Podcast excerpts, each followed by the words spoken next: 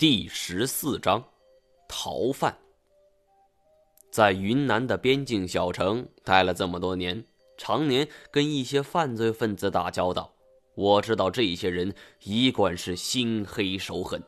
如果花老大此时对我产生了怀疑，那么这个八百年都不见得有人会来的地方，注定会成为我的葬身之地。这么多年的经验。锻炼了我随机应变的能力，我立即说道：“二十年前在这里发生的事情，你听说过吗？”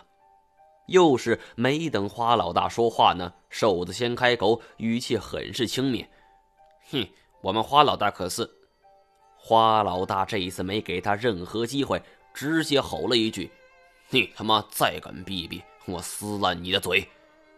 我打心眼里很感激这个瘦子，真的，就是这短短半句话，我断定花老大一定知道二十年前发生在这儿的往事，但我仍旧佯装不知，还充当老好人似的劝他：“算了算了，小弟而已，你也别有这么大火气。”然后说道：“二十年前。”由一支科考队伍进入了久别峰进行科学考察，当时他们请的向导就是我师傅他老人家。不过后来发生了一件事儿，只有我师傅一个人活着回来了。不过其中发生了什么，他一直没有告诉我。你知道，干我们这行的好奇心都很重，所以这一次我决定自己来看看。花老大没有耐心听我说，我也没有说的太详细。我在这儿必须说句实话，说谎就是个技术活儿。首先，最大的忌讳就是多说多错，有一些事情点到为止，千万不要说深了，因为说的多了容易露出马脚。其次，一定要只说事实，不知道或者不清楚的，千万不能瞎说。最后。自身的情况不妨多虚拟一些，但是公开的要实事求是。经过这样一番包装的谎话，十有八九不会被揭穿。花老大问道：“那有关于黄陵的入口，老前辈跟你们说过吗？”我装模作样的叹了一口气：“唉，我也不知道。”我师傅是怎么了？以前所有事儿都跟我说的，但是这一次，不过我见花老大的怀疑神情渐渐加重，索性来了一个转折。果然，他一听说“不过”两个字，眼神立马放光。我说道：“我记得师傅有一次说，入口是被冰封的一扇大门。”说完这一句话，我见花老大。轻轻的叹了一口气，这一个消息，难道他早就知道？只听花老大问：“你跟古老前辈这么久，就没学到他什么本领吗？”骑虎难下，看来这一次我必须要露一手了。只是倒斗那一套，我完全不懂，更甭提什么分金定穴之类的了。为了以安其心。我先说了句：“我有办法。”花老大急切问我是什么办法。我站起身来，用手电光扫视周围的环境。这里很空旷，上边的掩体距离头顶有一丈来高，周围全都是碎石，整齐的堆在一起。碎石堆在一起，我忽然想起来，这应该就是典型的人为痕迹了。如果这些碎石是自然脱落的，那应该会散落的四处都是。但是这些碎石却码成了一堆一堆的。我向前走了一段距离，差不多是百余米一堆。我问花老大：“这些石头是你堆的？”花老大摇摇头：“不是，我哪有那份闲心。”我笑着说道：“走吧。”咱们顺着碎石堆走，说着我就去整理装备。而刚要拿起自己的枪和军刀匕首，胖子突然一把抢过去，声音阴恻地说：“毛爷，我帮您拿。”我看了一眼花老大，他就像没看见似的，招呼其他人走。我心说，这一帮人表面上信任我，其实还是在防着我。我走在了最前面，花老大则跟在我身后，最后边的是那三个手下。我看了一下他们的武器，除了明面上的刀铲外，也没有什么可怕的。不过这花老大身材高大。看样子绝不是什么泛泛之辈，真动起手来，我一对四绝对没有胜算。所以为今之计，只有乖乖装孙子。不过我选择的这条路，也不是闭着眼睛胡选的。碎石被人为的每隔百米摆成一堆儿，明显是作为路标使用的。而其中，我还特意走到了石堆旁看了看。缝隙很清晰干净，不像是二十年前科考队留下来的，应该是不久前摆放的。这一条路不知道还有多远，空旷无边。我们走累了就停下来休息，不然拖着疲惫的身躯走下去，眼前的景色一成不变，迟早会崩溃。在休息的时候，我试图跟瘦子聊天。套出他们团队更多的信息，而花老大为人机警，但是他的三个手下，尤其是这个瘦子，那就差多了。他居然主动靠过来跟我套近乎。马爷，您真是古一子的高徒呀！这样千载难逢的好机会，我怎么可能放过呢？于是热情地跟他说：“我不是，谁是？”瘦子果然是个大嘴巴，面带喜色地说：“我在号子里面就听说了，古一子老前辈啊，算是咱们这一行的……嗯，那个人叫啥来着？哦，对，霍金。”我顿时哭笑不得，这他妈是哪位高人这么比喻的？古一指只是外号，又不是真的剩下了一根指头。再者说。霍金在科学界的地位始终是古一指无法比拟的。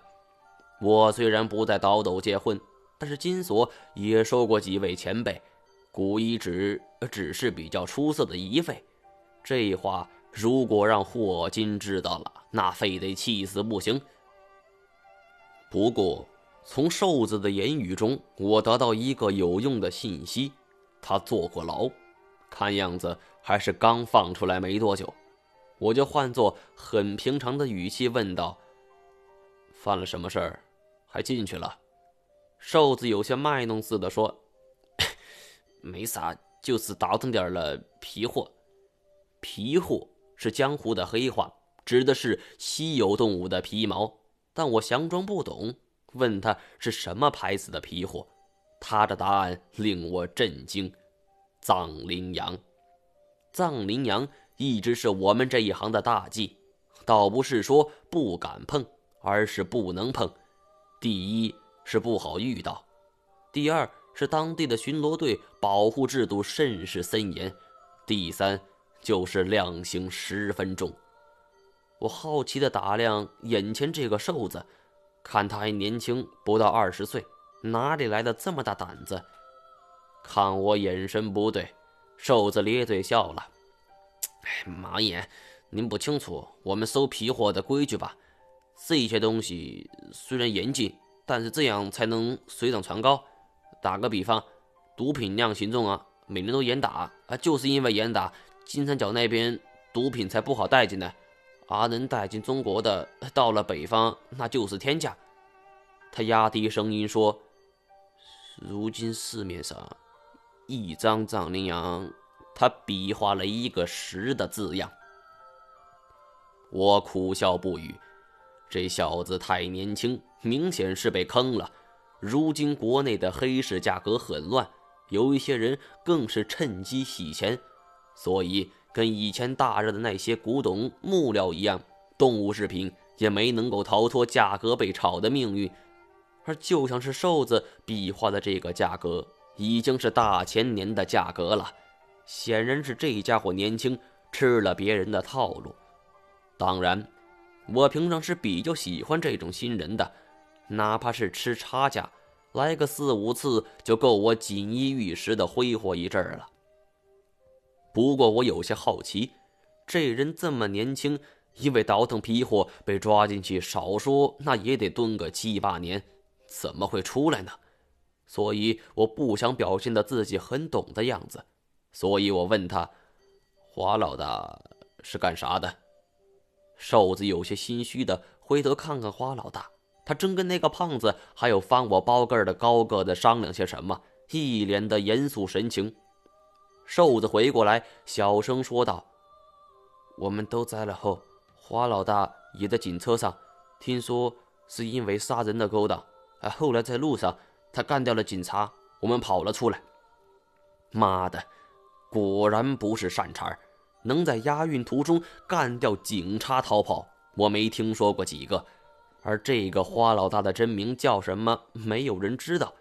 但在我心中，默默的把自己的防御等级提高了好几档。我有点想念我的团队了，能跟这样的狠角色一拼的，似乎只有太前了。休息过后，我们继续往前走。还好有那些碎石路标做引指，一路上我都没有犹豫，只要是看到了，就沿着他们所指的方向走。花老大是个狠角色，却没有这方面的经验。不过我很好奇，这样一个人是怎么知道古一指的？中途，我们休息了三次。食物和水也被花老大给没收了，按照他们的口粮，也分给了我一些。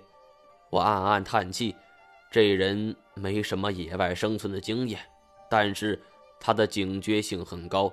我如果想甩掉他们，悄悄逃走，还是需要想想办法的。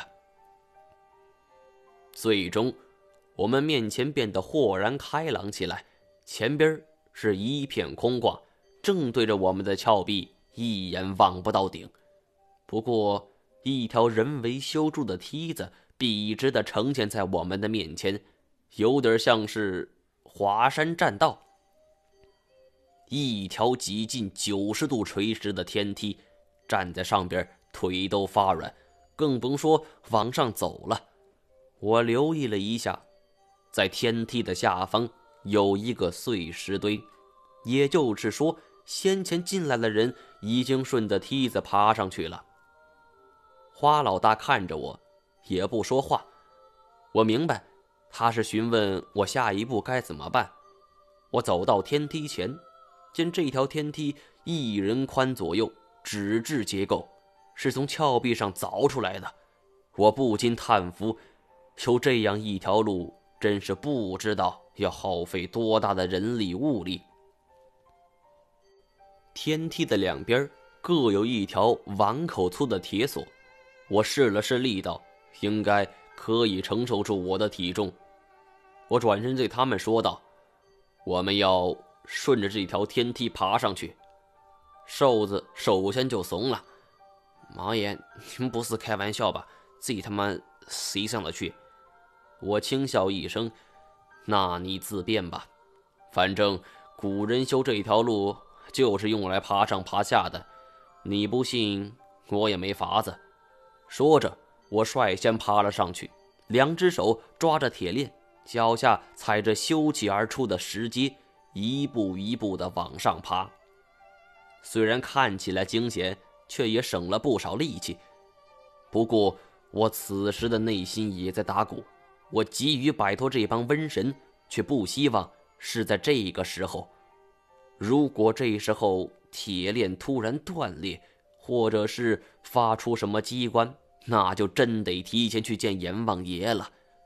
攀登了一段时间之后，我回头看看，花老大跟在了我的身后，随后就是胖子和高个儿，瘦子有没有跟上来，我也没有仔细看。这个高度足以令我头晕目眩，我也顾不上他人了。而正在攀爬，忽然感觉铁链有一股滑腻的液体沁入了手掌心。什么鬼东西？我不禁抬头向上看去。